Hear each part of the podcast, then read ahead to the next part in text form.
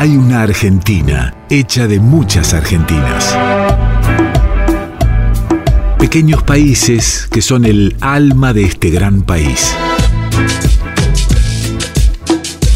Cada uno con sus historias, sus músicas, sus paisajes, sus culturas, su gente.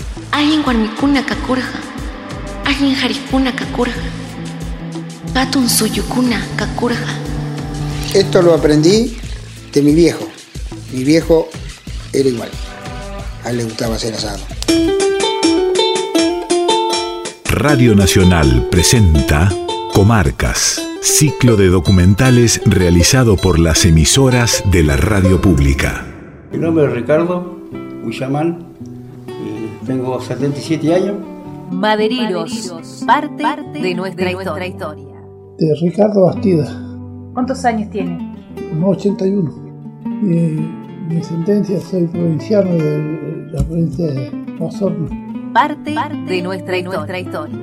Bueno, eh, yo me llamo Contreras Néstor Anacarín, eh, eh, tengo 50 años, nací en Río Unión, zona del lago de la Pata Fontana, en el año 1966.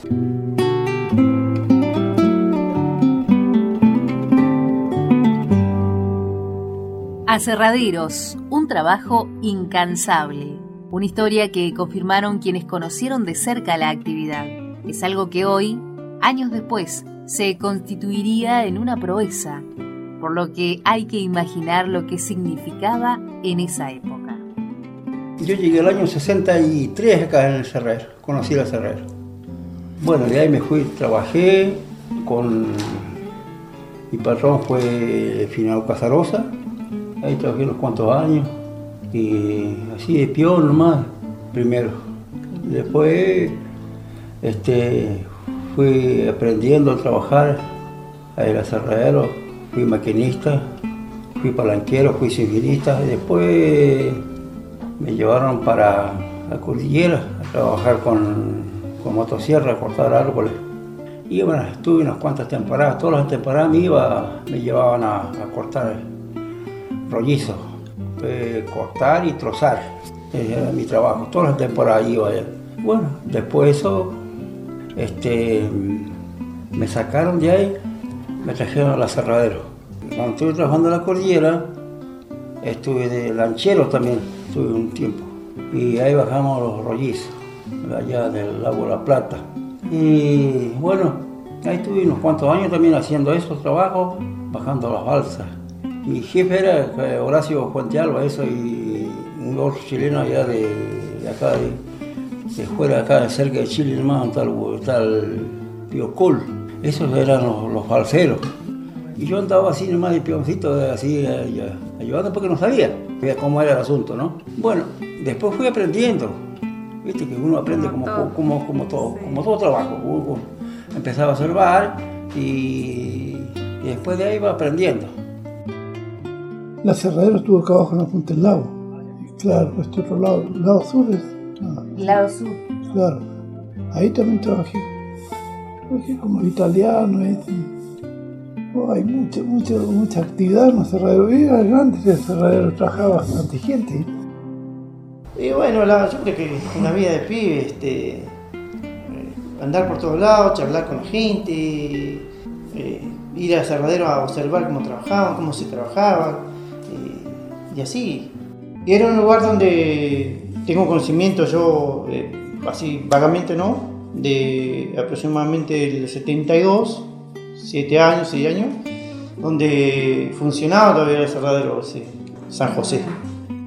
Eh, funcionaba una parte que es en zona reunión y la otra parte funcionaba en lo que es acá en, el- en la otra punta del lago, lo que es Nacimiento del Cerradero. Este, estuvo funcionando hasta el 73 más o menos, 74. El, el aserradero Reunión. El aserradero de, mm, de acá del nacimiento del, del Senger, eh, de lo que nosotros llamábamos la punta del lago, eso funcionó hasta el 78. Eso funcionó hasta el 78. Después que como que quebró y bueno, ya empezó, ya se fueron los, se vendió y ya eran otros dueños en ese entonces, en el 78. Hasta el 79 más o menos permaneció la gente en, acá en, la punta del lago, en el cerradero esta. Después ya, bueno, como que se fueron yendo, porque ya, ya se, sí, se cerró el, cerradero. Don Huichamán, seguro y confiado, con mucha experiencia a lo largo de los años. Yo soy de acá de, como te dijera, de acá de Coyhaique, así, por visto que le dicen el, río Los Palos, por ahí cerquita nomás acá. Pero ya no tengo, ya mismo se murieron todos mis mayores.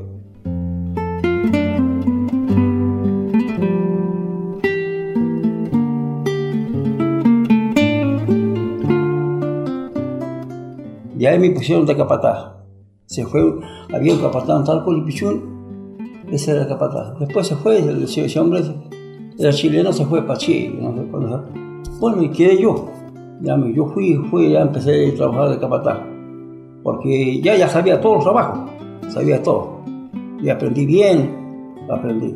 Fui palanquero, fui chifinita, fui dispuntador, fui eh, después soldar la sierra, soldaba juego, afilar sierra, afilar de todo, hacía andar motor. Y yo tenía que hacer todo el trabajo pero no lo hacía eso, porque cuando para ser capataz vos tenés que hacer, saber hacer todas esas cosas, a ver, yo aprendí bien, trabajé unos cuantos años, habíamos 40 ahí abajo, ahí nomás, esos años se trabajaba con mucha gente, habíamos 40, 40 hombres que había ahí, acá en la punta del lago nomás había. ¿Y la mayoría de acá o...? No, toda gente, casi toda gente chilena venía. Tiempo los créditos vino mucha gente, vino, había mucha gente chilena.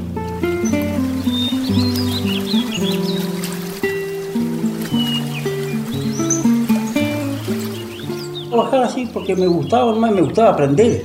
Yo quería aprender a trabajar en cerradero, trabajar con máquinas, con todo. Entonces así aprendí, porque tenía entusiasmo, entusiasmo de aprender. Entonces, y aprendí bien. Aprendí con tantos años, claro, tenía que aprender. Sí, así fue mi vida. ¿Qué vamos a hacer? El esfuerzo de los pioneros, recordando su relación desde hace 60 años, cuando trabajaba en la punta del lago. De Ricardo Bastida. ¿Cuántos años tiene? no 81. Y mi sentencia soy provinciano de la provincia de Osorno. ¿De qué trabajaba? en, la, en la ahorita trabajaba en, la, en alambrada y hechura de leña, así, cosas de campo, ¿no? El corral y todas esas cositas. Lo que puedo hacer, digo. Bueno, ahí, ahí pasamos a veces medio de paso, después estamos en, acampar más y, y claro. En el medio del bosque. Sí, en el medio del bosque más cerca del trabajo y así. Donde trabajaba siempre anduve bien.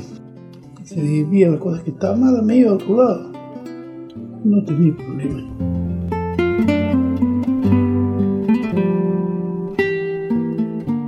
Madereros, parte, de, nuestra historia.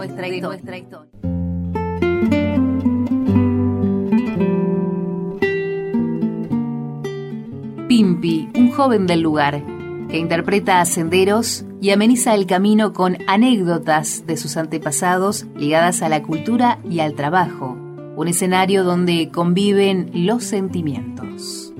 Nací en Reunión, zona del lago de la Pata Fontana, en el año 1966.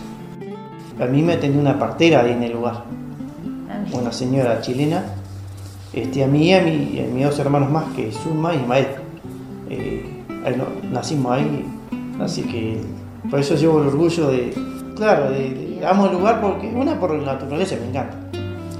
Bueno, donde estoy, ¿no es cierto? Yo creo que eh, hace rato que ando, quizás debe ser porque nací ahí en el lugar, porque a mi viejo le gustó también el lugar. Mi viejo se, quedó ahí desde que llegó, de 60 y algo, y, todo tuvo una vida ahí, sí, toda su vida, trabajando en el lugar.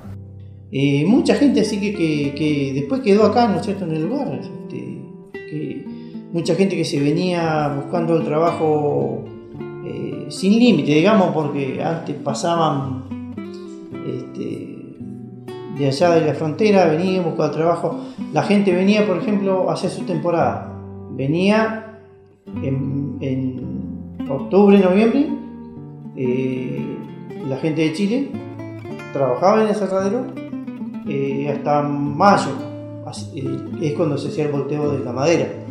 Y desde ahí, este, bueno, ellos cobraban y, de paso llevaban mercadería, compraban cosas y se iban de vuelta para, para Chile. Y el resto, bueno, había gente que quedaba todo invierno y verano, que ya quedaba acá con familia de Chile, ahí en el lugar.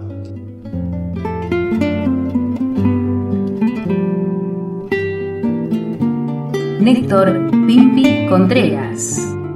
Hijo de Néctor Contreras, quien también había llegado en el aproximadamente 61 en el lugar. Él era de, de, la zona de Gastre, se había venido a caballo esa zona, así que se vino trabajando por, por los campos y llegó hasta zona Río Sengue y bueno, hasta que llegó a Cerradero, fue a trabajar a Cerradero San José, que en su momento lo tenían los, los curas. Y bueno, se afincó ahí, se quedó y bueno, le doy gracias a mi viejo haber podido la oportunidad de, darme, de, ¿no es cierto?, el destino que yo nazca en el lugar, un lugar que tanto queremos, que es tan lindo, que actualmente sigo viviendo prácticamente ahí. Todo el verano yo estoy en, esa zona. Y bueno, yo creo que una vida de pibe, este, andar por todos lados, charlar con la gente, eh, ir a Cerradero a observar cómo trabajaban, cómo se trabajaba, eh, y así.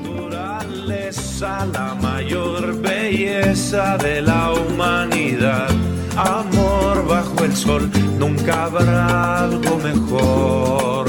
Ama al creador, cuida la naturaleza, la mayor riqueza a tu alrededor. Amor bajo el sol, nunca habrá algo mejor. Madereros, parte de nuestra historia.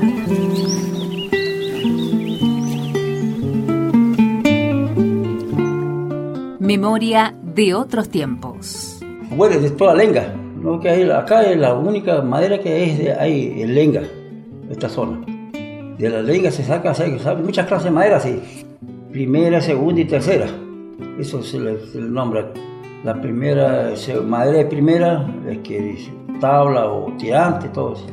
La segunda ya tiene, ya se va, ya la tercera ya, ya madera más culera que va saliendo. Hay un clasificador de la madera va dejando todo amontonado de uno de tres, otro de cuatro, todo así. Es para carpintería. La madera de primera eso lo, vendía, lo vendían los patrones como madera para carpintería, porque no tiene nudo. ya la madera segunda es para construcción. Y la tercera ya para, para hacer cercos, una cosa así, ¿viste? La madera, la primera, segunda, segunda buena, segunda mala, ya tenía hacía varilla alambrada. Sí, sí, porque algunos que tienen algunos, algunos nuditos, que esto, que el otro, tienen felicitan, licitan, no tiene ningún de perfecto. Esa ya es primera. Y después con nuditos así, no, esa es segunda, segunda buena, después la segunda. Bueno, la segunda mala ya, ya no, porque ya sacar las partecitas buenas y esa la hacían varilla, varilla palandrada. Seleccionaba ahí primera, segunda o tiranterío, tablas, este, después, bueno, el, eh, la madera esa se sacaba en, embarcación, se traía a otro lago, acá al aserradero esta, o por ahí este, algún, en verano era esto, ¿no? Un camión este, a buscar madera, un camión chico, porque el camión grande nunca entraba porque la ruta no estaba en condiciones. Los caminos precarios de la región y la falta de vehículos apropiados hacían imposible el traslado por tierra. Años más tarde, cuando surgieron los camiones canadienses, se mejoraron los caminos, el traslado pudo ser terrestre. ¿Se llevaba a algún otro lugar, algún otro pueblo? No? Sí, lo llevamos a Comodoro. Así todo eso. Todo, este monte es que sacaba mucho maestro, contaba finado Casalosa, era lo, eh, acá Melial. Ese es Melial, en el finado Melial, cambiaba la mercadería por madera.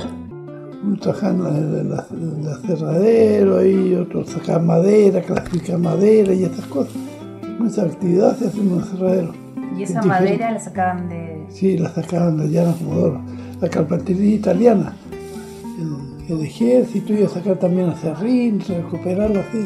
Y se vendía la leña, el desperdicio, todo eso se vendía para ¿quién lo quería comprar? De aquí el Zenger, venían de muy lejos también. Y esa, esa madera eh, generalmente la traían acá y, de acá iba di- directamente a, Comodoro. Porque los italianos tenían un aserradero, los italianos. Eh, ahí elaboraban, este, tenían una carpintería, digamos. Eh, hacían puertas, ventanas, mesas y todo. Este, creo que acá en, en Escuela 106, eh, antes los bancos de antes eran todos hechos por, por esas carpinterías. Y después eh, muchas puertas y ventanas, todo lo que había en, en el aserradero era elaborado en esa carpintería de los italianos, Comodoro. Tiempos en que los pioneros llegados de otras tierras aventuraban un auspicioso futuro económico con el aprovechamiento de los recursos naturales. Habíamos 40 ahí abajo, en la- ahí nomás. Esos años se trabajaba con mucha gente. Habíamos 40, 40 hombres que había ahí, en la esa punta del lago nomás había. ¿Y la mayoría de acá o...? No, toda gente, casi toda gente chilena venía. Tiempo los Cleres vino mucha gente, vino ese, había mucha gente chilena.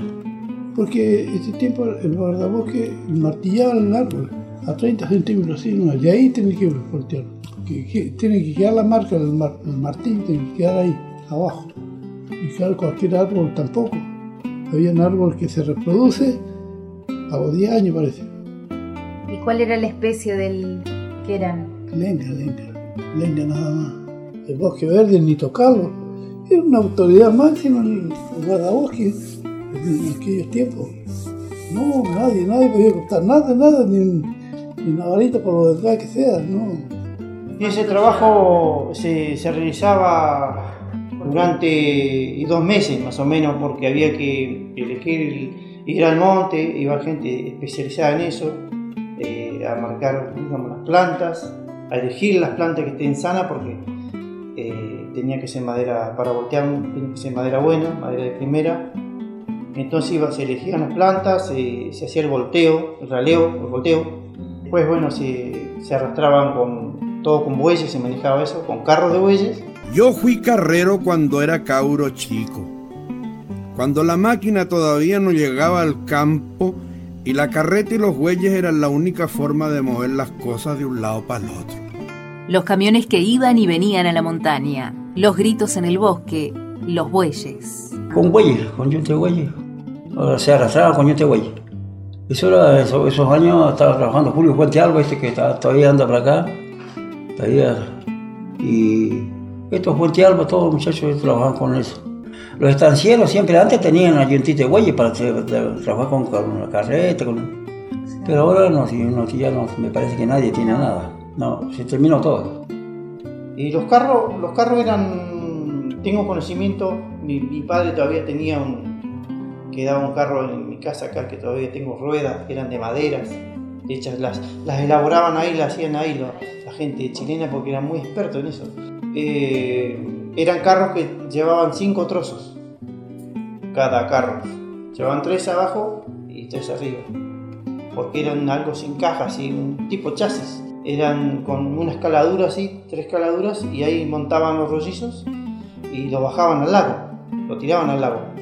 Eh, de donde los cortaban tenían que arrastrarlos al lago porque era la forma de, de transporte que había más fácil en el momento para, para llevarlo a- a- al aserradero, a la, a la madera. Y bueno, después habían, en- habían también 40 yuntas de bueyes, porque todo se trabajaba con bueyes. Eh, Algo de 80 bueyes había. Y después, ahora bueno, no se ve. sí, ahora ya no se ve. La última, lo último que bueyes que habían fueron de, bueno, Fuente Alba, de Julio y otro señor que trabajó, chileno que trabajó muchos años ahí, también como los señores Bastilla, o este, Luis Chamán también. Muchas veces me dormí debajo de la carreta después de haber soltado a los bueyes para que tomaran agua y pastaran un rato. Yo no tenía apuro porque el camino era muy largo y me quedaban todavía como 90 años por vivir. Entonces, pa' qué apurarse. Madereros, parte de nuestra historia.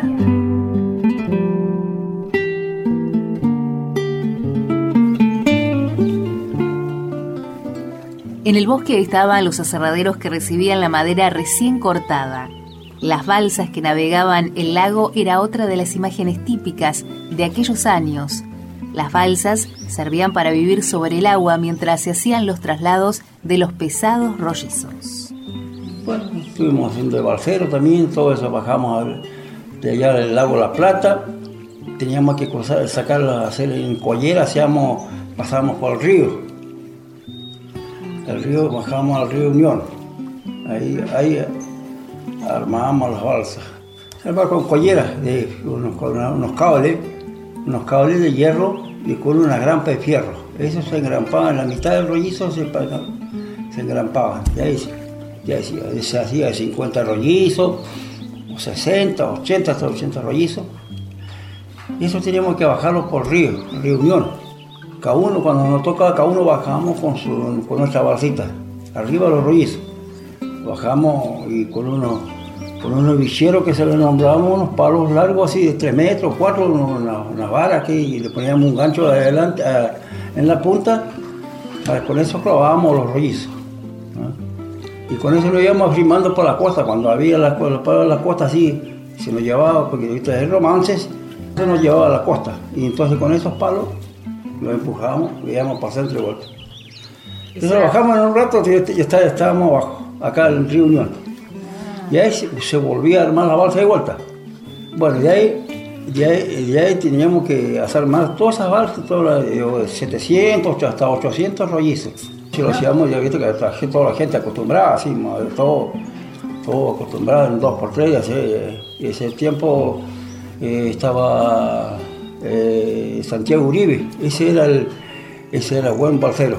Y ahí yo fui aprendiendo y hasta que me, hasta que me, me, hice también ahí de, andar entre medio arriba de los rollizos, porque había que andar entre arriba de los rollizos, ¿eh? porque los palos iban así, y así, la grapa pasaba en medio bueno, peligroso entonces no. No, viste que, claro, que, para, uno que no sabe, primero, claro que es peligroso y miedo que tiene uno, ¿no? Y bueno, después yo me fui, me fui adaptando en ese trabajo, ya me fui, ya, ya, ya después ya andaba encima los rollitos. Y hacíamos, la bolsa se demoraba, salíamos a la mañana, ahí había que esperar unos días lindos, serenitos, para, para venir para abajo acá a la punta del lago. Acá estaba la la punta del lago. Bueno, ya un día, entero para venir, porque se venía despacito, despacito, con, con una lancha motor, él nomás. Ricardo Huichamán, balsero. Eh, hacíamos que 200, 300 metros, se, volteaba la planta, una planta, y ahí tenía que tener, de ahí, de ahí tenía que, que bajarlo hasta la costa. Había que hasta la costa del lago, ahí había que amontonarlo ahí llegaba, claro, ahí empecé, se, formaba, se hacía la vaca. 200, 300 rollizos un parque, sí, una cosa así. Y ahí sí venía, iba echándolo al agua con un palo. Teníamos unos ganchos que decíamos los diablos, con eso lo, dábamos vuelta a los palos. Y lo llevábamos así. Son trabajos que la balsa sí lo hacíamos, qué sé yo, dos días ya estaba. Ya no se armaba. La balsa para armarlo es rápido va tirando, dos que vayan tirando, dando vueltas palos, tres, y otros dos que van, van engrampando. Un trabajo más o menos. Sí, dos días no, para armar la balsa. Pero ya uno se acostumbra, ¿sí? ya está, no.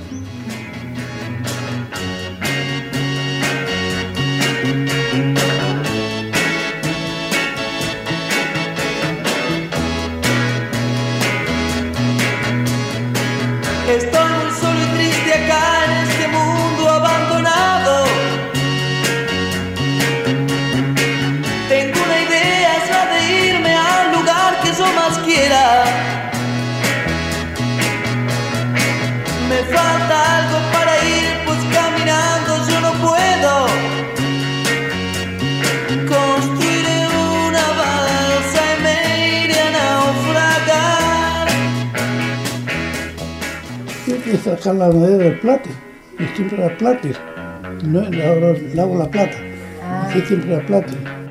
Entonces hacían balsa, no iba a hacer que los límites, la arenal que dice, las partes. De ahí sacaban la madera. De ahí sacaban madera. Sacaban madera y, y hacían balsa. llegaron a, a la reunión, y ahí desarmar la raza y abajo, más abajo, en, acá en Fontana ya, ya tenía que armarla de vuelta. Claro. Y cada raza 600, 800 rollizos. Ricardo Bastidas. Claro, con cablecitos cortitos, de, de, de 10, de 10 rollizos. Entonces le nombraron collera. La collera después, cuando ya la armaban de vuelta, todos iban, todos iban engrampadito y, y en medio había un cable, un solo cable, y ahí remarcaba la lancha. Y la lancha les traía abajo. Y acá abajo vuelta, desarmarla, las colleras y para un carrito para arriba, carrito eléctrico, todo marchaba por, por, el, movimiento de la cerradera. Y que era fácil, nadie, nada de rentar la vida. Que, que las engrampaban todo con, con unos, este, unas grampas que eran de hierro, así que tenían un orificio para pasar un cable y bueno, eso la arrastraban a... Y, y una embarcación la arrastraba a 800 trozos más o menos. Néstor Pimpi Eh, Contreras. Iban todos así, a- a- eh, como collarados, atados. Cuando llegaba mm, la jangada a reunión, eh, bueno, ahí, ahí se tenía que desatar. Se bajaba a la capacidad del río, sé yo, 15 trozos, 10 trozos, para que puedan pasar el reunión. Eh, yo veía, ¿no? Yo no, anduve, pero yo veía que la gente, incluso mi, padre estaba ahí, cuando estaba el lago, picado había que esperar. O por ahí traían la jangada y a la mitad del, del lago por ahí tenían que, ir a la costa para que esperar que se calme. Por eso generalmente en, en los lagos La Plata y Fontana hay mucho, habían muchos muellecitos, puertos, lugares. Eh, ahí todavía quedan eh, los, piquetes, los palos parados en el lago, donde la, gente realizaba, hacía muelles para el tema del viento, para parar o para comer o qué. Por eso realizaban esas cosas.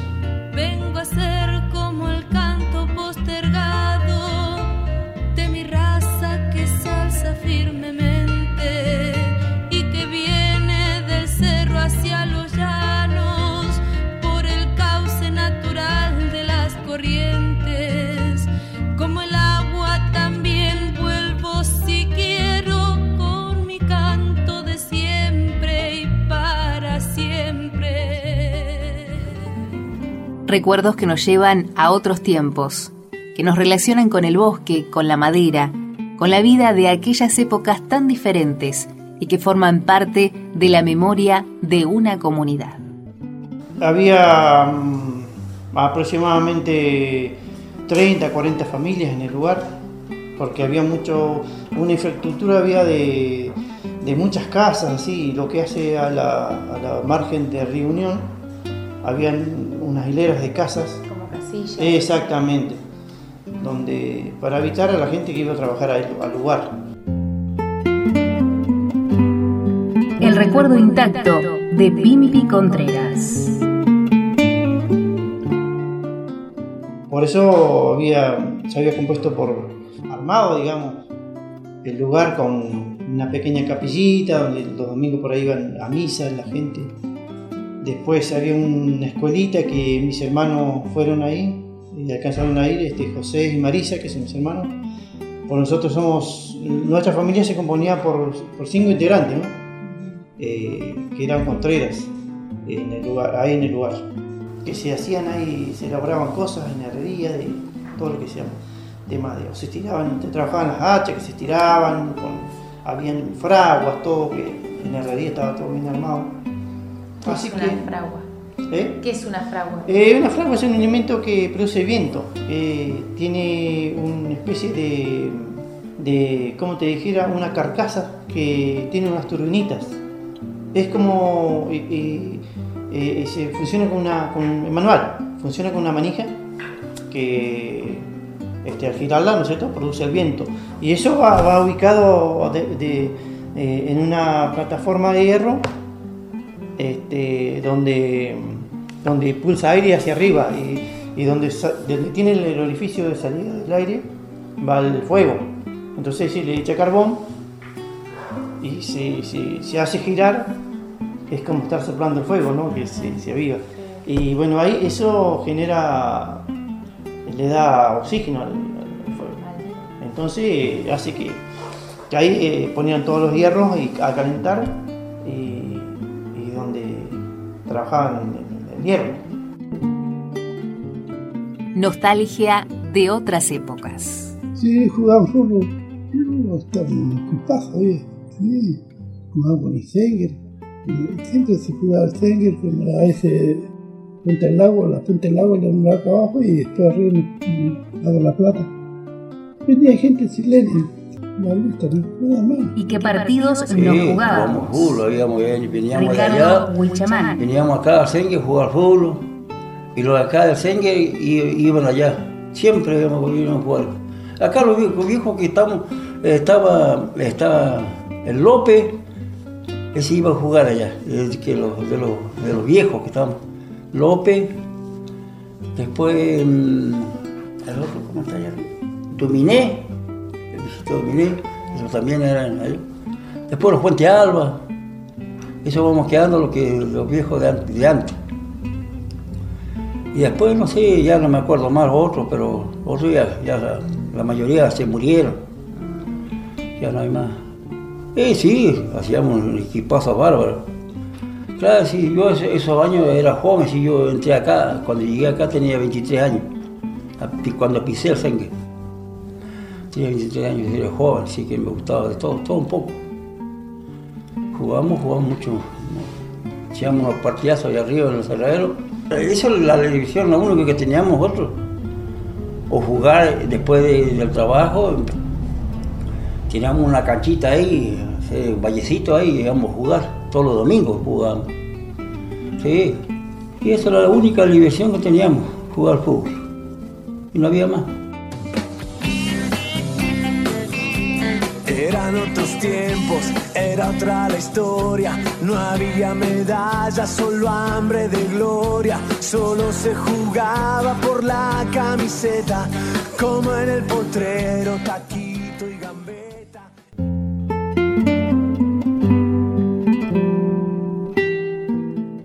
Mi padre dejó este mundo para ir a la luz, a la más hermosa luz. Estoy orgulloso de mi padre. Siempre fue más allá de lo que se sentía que tenía que hacer. Su fuerza interna vive en mis acciones y éstas se proyectan de una forma optimista y comprometida. Mi padre fue un pionero. Eh, eh, de- era de, de hacer caminos, eh, así de, de- de arreglar un camino, de hacer un puente, de, no importa que nadie le pague, pero él lo hacía. Eh, ejemplo, el camino que viene de, la ruta 57 que nace en, en Huentecó, también pasaba por la costa río antes, bien pegada a la costa del río. Eh, también hicimos con mi padre, ensanchamos un camino un día y bueno, lo hicimos por ahí, por donde vine hoy. A motosierra nomás y después, bueno, lo fueron arreglando. Este, tampoco contábamos con la pasarela esa que está en reunión. Esa, esa pasarela se hizo en el 84. Pasábamos todo en bote para el otro lado para este lado, así que. Y, y lo mismo que en el, reunión. Eh, mi padre estuvo, eh, fue el primer, por ejemplo, el primer guía de Casa de Ciervo Colorado, mi padre. Eh, fue el primer guía, de- guía de gendarmería también, que también fue Julio Fuente Alba, Chevo, esos fueron guías de gendarmería también. Este, y bueno, después pasó mi padre también, te cuento, antes de olvidarme, de contarte. eh, mi padre fue el primer este, guardapesca y guardaparque en la zona cuando todavía no se fundaba la, la di- dirección de pesca. Eh, la, la dirección de pesca se funda en el, el 84 y mi padre en el 80, 81 eh, lo había puesto bos- bosques y parques, porque lo, lo que era fauna y, y pesca lo manejaba bosques y parques. Entonces mi padre lo había puesto ahí a cuidar. Ejemplo mío de cuidar y por eso volvemos a lo mismo, yo creo que tenemos que cuidar nuestro lugar. Eh, no correr el turismo, pero cuidar, este, poner límites en ciertas cosas. Y por eso es lo que está pasando a lo que yo viví cuando era chico, de tener un metro y medio de nieve, de tener este, de visualidad en cuanto a la, al, al bosque, eh, la fauna. Eh, no se está viviendo porque día a día estamos perdiendo eh, mucho de lo que tenemos. Mi, mi papá eh, hacía como especie de, de- de encargado, aparte del otro jefe que había, y él era encargado de, de- del- del tema de personal, de, la proveeduría, porque había, había una proveeduría.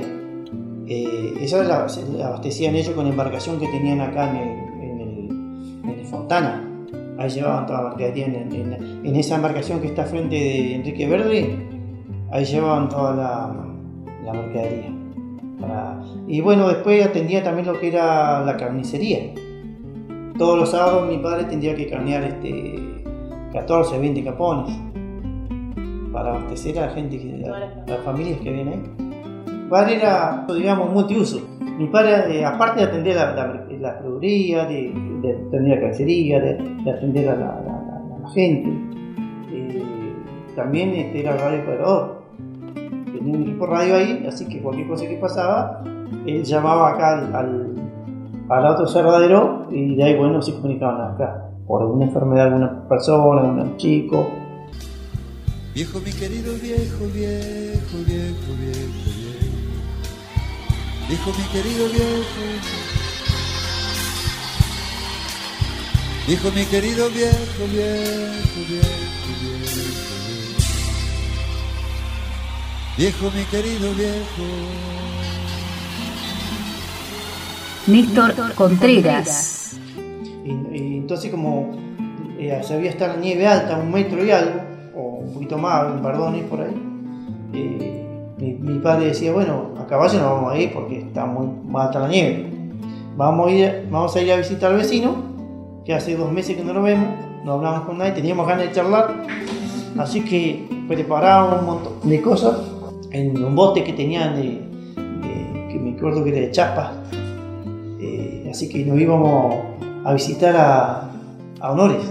Y estábamos cuatro o cinco días con Honores. No era una visita de cinco minutos, porque dos meses solos, mirando uno con otro, charlando. Y por ahí, bueno, la diversión de invierno era también salir a, a cazar, a andar, a pescar, o cazar, o este, no depredar, sino para subsistir. O sea, era así la vida. Y si no, venirnos también en, en bote a, a visitar a, la familia de Gualmir, que estaba acá en el, en en el- camping de Ciervo Rojo.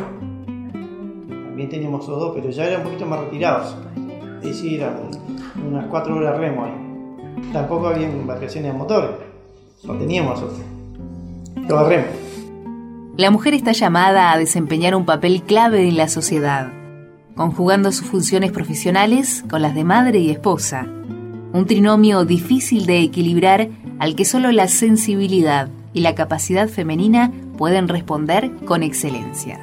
Este, mi mamá, Ana Robería Villafañez, era es mi mamá y ella, bueno, era este, allá, eh, trabajó en aserradero también como este, eh, maestranza ahí lo que era eh, en administración, porque había una administración ahí de un lugar donde estaban los patrones, una casa grande que estaba pegada al- a, la- lo que es este, el local de radio, de radio que había comunicación y a la paduría. Mi mamá hacía, hacía de maestranza, digamos, cuando venían los patrones ella tenía toda la, todo preparado, todo, y trabajaba, aparte de atendernos a nosotros, ¿no es cierto? Y ayudar a mi viejo también a poder atender la paduría. Así que era un trabajo para ella, y bueno, este, yo creo que ha sido bastante porque de atender a nosotros, hacer el pan, eh, cocinar, ir a, a, digamos, a atender a los patrones, a, eh, qué sé yo, a, a mantener ahí eh, ordenada la casa de ellos, la casa de nosotros. Y después también mi, mi vieja, este, de venir con nosotros de la misma forma, venir a, a- en- de a caballo, a Senger. El hecho de También ser fue- mujer no le impedía nada. No, no, no, mi, mi vieja, yo creo que eh, grande mi vieja, porque la verdad que, este, como muchas mujeres, muchas señoras en Sengue que, que trabajaron, hicieron, yo la felicito y que- A la par del hombre. Sí, sí, fueron muchas. Hay mucha gente acá que, como mi vieja, que yo creo que no se ve en el momento porque ya está, ya fue.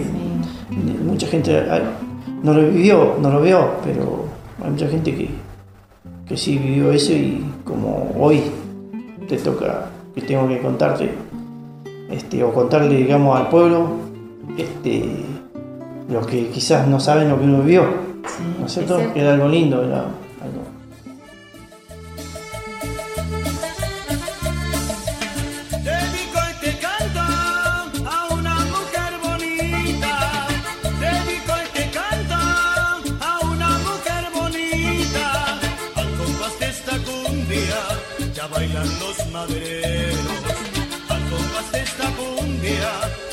bailan los madereros.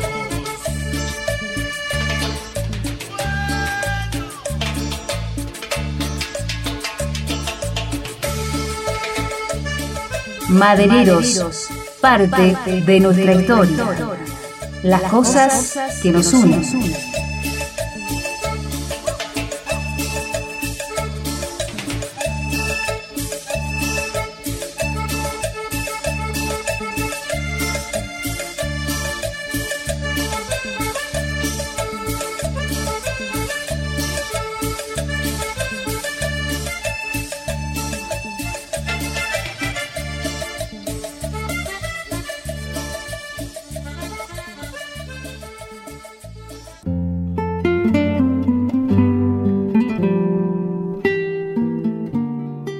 Caminante son tus huellas, el camino nada más. Caminante no hay camino, se hace camino al andar. El medio de transporte, bueno, era generalmente a caballo.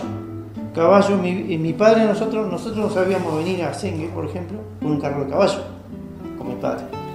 Nos tiraba una especie de colchón ahí en el, en el carro, una lona, y nos traía por ahí porque nos veníamos por la ruta 21, Ciervo Rojo, todo eso. Nos venimos en un carro de caballo. Porque llegando ya, era el invierno muy crudo, eh, un metro y algo de nieve, eh, todo congelado, el lago se congela, se acosta, lo que es Reunión se congela todo siempre, todos los años. Eh, y después el camino, lo que es Ruta 57 hoy en día, que la gente hoy puede llegar sin problema, y en ese entonces eh, era muy, muy este, cómodo para llegar al lugar, porque no, había- no estaban ripiadas, no era ensanchada la ruta, no habían puentes, habían unos pequeños otros puentecitos de madera, porque la ruta no era por, el- por la costa del lago, la ruta iba más o menos lo que, lo que es hoy eh, Bajada de Burgo, bueno, ahí se desviaba hacia la derecha y pasaba por, por lo que es hoy Campo de Cabreja, Laurita, y salía recién en lo que es Estancia Laurita, donde había otro cerradero unos años antes que no lo alcancé a ver, que hoy queda la caldera ahí bastante dificultoso para, arribar al lugar ahí. Y generalmente se hacía a caballo en invierno, porque llegando a más o menos a mayo, junio ya no entraba nadie más, no porque se cortaban la ruta y, vehículos no habían. Era un poquito sacrificado ya, pero bueno, era lindo. Néstor Pimpi Contreras. ¿Qué es el tiempo para el hombre? Sino la sucesión de momentos transcurridos entre el pasado y el futuro devenido, entre lo que fue y lo que será, lo que hubo y lo que habrá, lo que existió y existirá. Este, yo creo que uno cuando es pibe por ahí no nota muchas cosas, pero después un análisis que uno hace cuando es grande dice, no, eh, yo pasé linda vida, pero había momentos duros igual, este, de tener que venirnos de esa forma a Río Sengel, o por ahí de tener que de ver a alguna persona que tenía que tener familia y tenía problemas. Es un momento también que uno ve que, que no era tan, tan, tan fácil tampoco. Tengo recuerdo que trabajé nomás, porque ahí fíjate que los cerraderos no es para, es para puro, para puro Trabajo. Puro trabajo y puro para, para vivir así nomás la gambeta porque ganábamos poco. Claro, ahí no hice nada. Trabajar nomás, andábamos con los rollizos todo el día mojado hasta el agua. El invierno, vos sabés, una pu- no, se nos escapaban las balsas ahí, acá en la punta del lago, el, invierno teníamos que sacarlo. sacarlo de ahí para llevarlo al aserradero, ahí- pero ahí cerquita. Pero teníamos que andar hasta el sentir el agua el invierno. Es un trabajo muy, muy, muy duro, claro. No es para cualquiera. No, no, no, no, claro que no. Si son pocos, toda gente era, toda gente ahí, toda gente chilena. ¿no? Don Huichamán. Sí, sí. Y uno le, yo a mí me gustaba, por eso no, no, no, no pasé años ahí. Entré el año 63, como te dije, y después salí el, año- el año 70, el 78, salí y me fui por donde Juan Gutiérrez. Trabajé cualquier cantidad de años ahí. Aprendí, sí, a trabajar, sé trabajar en los aserraderos porque aprendí mucho. Pero ahora eso no me vale nada. Pero uno muchas veces le cuenta a la gente y la gente de ahora No le cree. no le cree. ¿Qué va a hacer este viejo que no sabe hacer nada? Y así, y así fue mi vida. Trabajo, puro trabajo.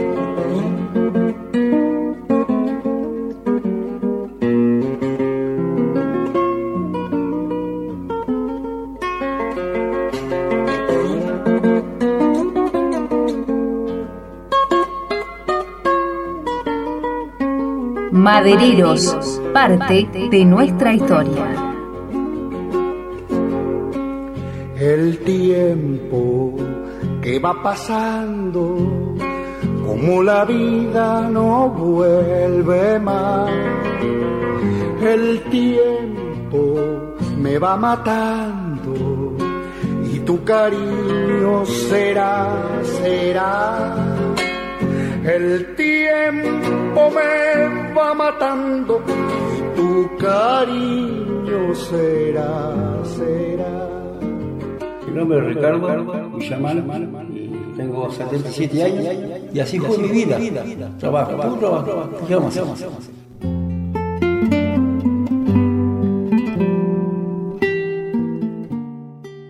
Después de varios años de actividad, llegó el ocaso. En el año 40 y algo había unos, en el círculo que se llama Yo General Lagos, era un aserradero, otro aserradero, no lo alcancé a ver yo, que se elaboraba la madera todo con circulares, con sierras circulares, unas, unas sierras de una dimensión de un metro y algo, eh, era de Ludes, creo que era de algo de, creo que era abuelo de, de Finado Ludes, de Carlos Ludes, que estaba acá. Y después eh, alcancé a ver yo también, había un asentamiento aserradero en lo que era de, de Duplessis, sobre la, la margen norte del lago La Plata. De- digamos a una distancia de 3, kilómetros arriba de Laguna del Toro. Ahí había un aserradero, todavía están los trozos apilados. Eh, está al costado del camino, se ve. Hay que caminar un poquito por dentro, se ve. Eh, ahí había, un aserradero que era de los, de los Duplessis, que te- también tenían campo arriba. Tenían veranada ellos.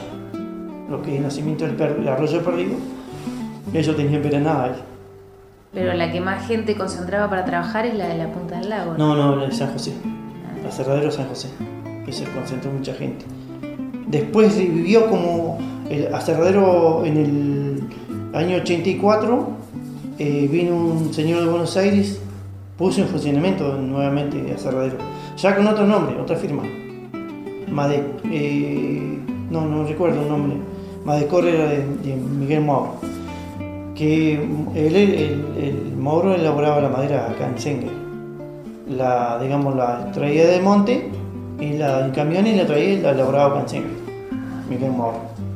Que más o menos dos años tuvo con su aserradero, después, bueno, este, sufrió un siniestro muy grande y, bueno, quebró.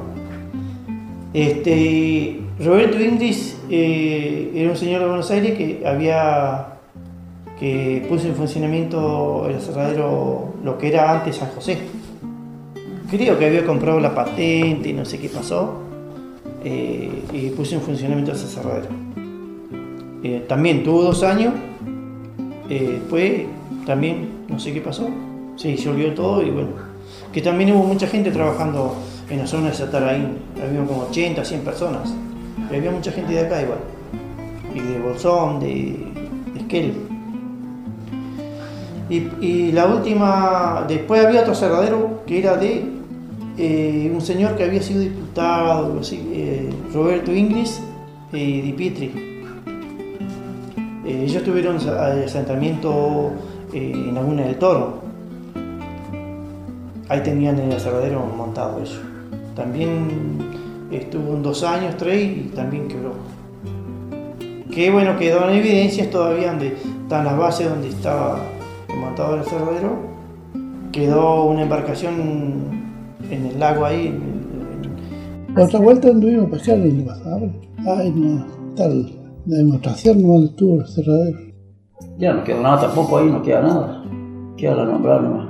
No hay nada ahora, está en evidencia donde vean aserradero y eso, pero ya no hay nada, quedó todo.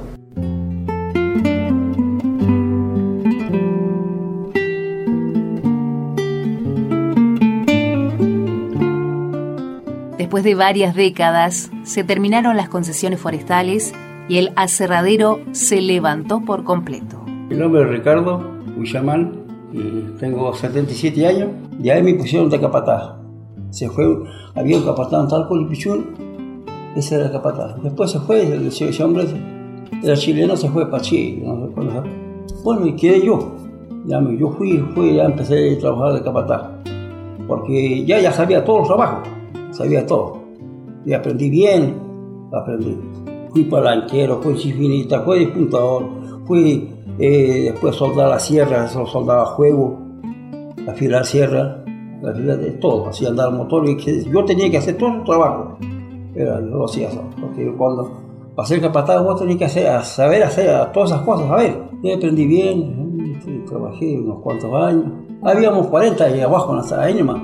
Esos años se trabajaba con mucha gente. De Ricardo Bastida, ¿Cuántos años tiene? 181. Mi, mi descendencia, soy provinciano de la provincia de Osorno. ¿Por trabajo? ¿Por...? y por, por un vida mejor. Yo estuve en Comodoro. En cuántos años, sí, provincia de Santa Cruz, trabajando en las empresas, las compañías. Y después las compañías americanas ya se fueron, quedaron las empresas, la empresa ya, no quería ser empresa, sino que estaba como empresa y se daban subcontratistas. Los subco- subcontratistas ya no, ya no querían pagar tampoco, bueno, la gente Había un, había un Chaura, Chaura, el apellido chileno, que había trabajado acá, y dice, vamos para allá y estar más tranquilo. Lo vinimos para acá. Bueno, eh, yo me llamo Contreras Néstor Anacarín, eh, eh, tengo 50 años, nací en Reunión, zona del lago la Plata Fontana, en el año 1966. Y ahora los nacimientos, bueno, los nacimientos este, eran ahí, porque eh, a mí me atendió una partera ahí en el lugar, una señora chilena, este, a mí y a, a mis dos hermanos más, que es Suma y Ismael. Nacimos ahí, así que por eso llevo el orgullo de, claro, de, amo el lugar porque una por la naturaleza me encanta.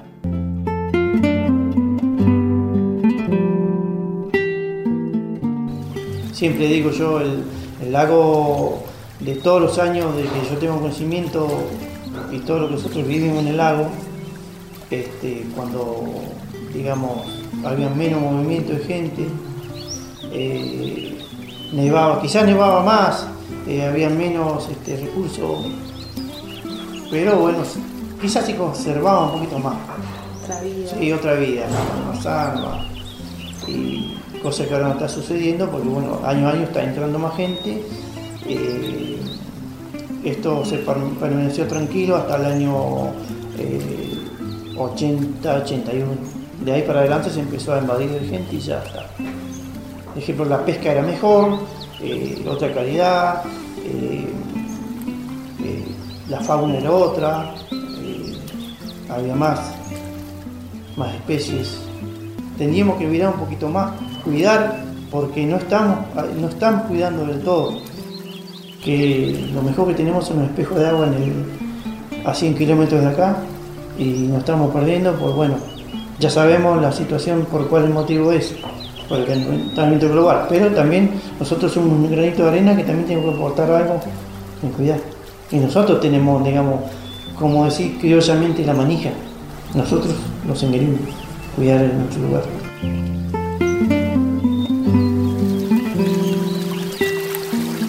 Aserraderos, un trabajo incansable.